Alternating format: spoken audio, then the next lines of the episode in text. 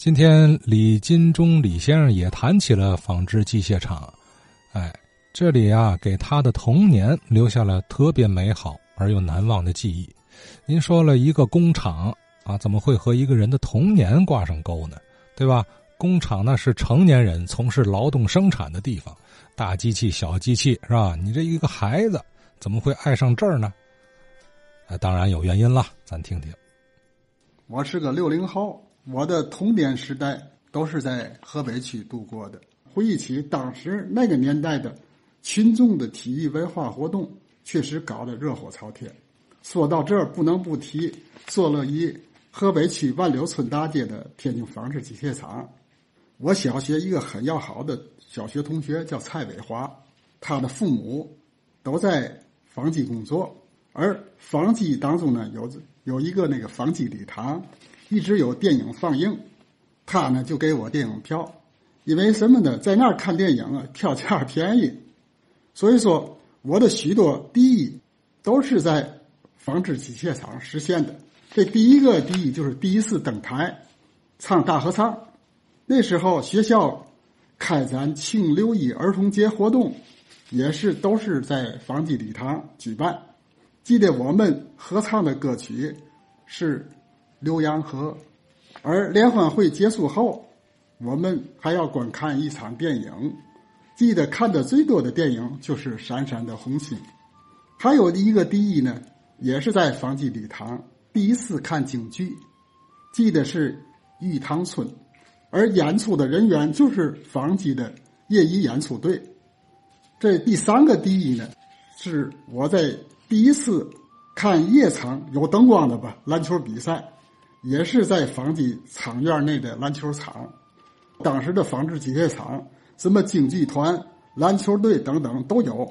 每年厂子还举办以各个车间为代表的运动会等等，什么晨跑运动了、太极拳运动了和各项文艺演出，可以说开展的是如火如荼。所以说，我对河北区的儿时回忆真的是很美好，很回味。另外，我还想说一件事儿，就是坐落在河北区革新道上的天津市崇光五金厂，它安置了许多盲人同志就业。单从这个企业的名字“崇光”二字就可以看出这个企业的特殊性。我印象啊，在我们河北区，类似崇光五金厂这样的福利企业还有不少。记得是上个世纪七十年代初，我刚刚上小学。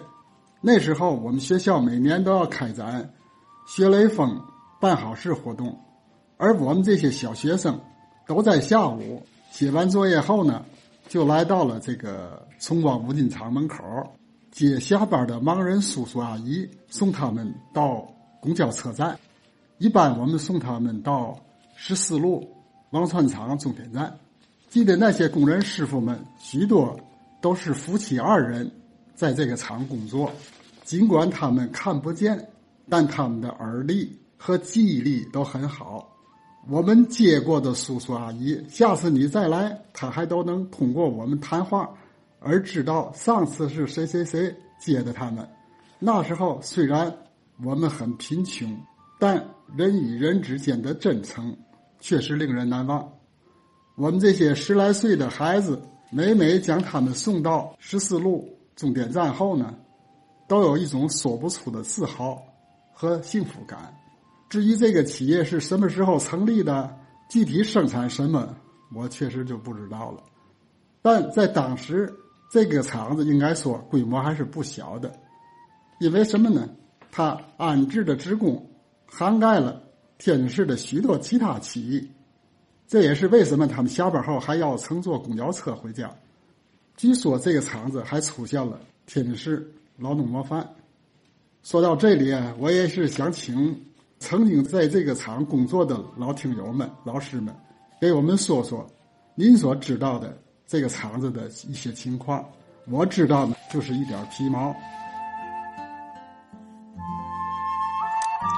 好，李金忠李先生啊，他说了两个河北区的老厂子啊，一个是纺织机械厂。一个呢是崇光五金厂，这还都是有点特点的厂子。你看这个纺机的文体活动开展的很火热，呃，多种多样的文体组织是吧？也涌现了很多的文体名人。另外，这个崇光五金厂呢，是专门安置盲人的厂子。呃，可是李先生只是帮扶盲人师傅啊下班坐车，对厂子的情况没有太多了解，也想借此机会寻访寻访。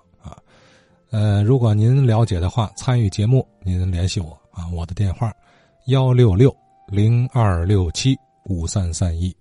周一至周五办公时间，随时找我幺六六零二六七五三三一。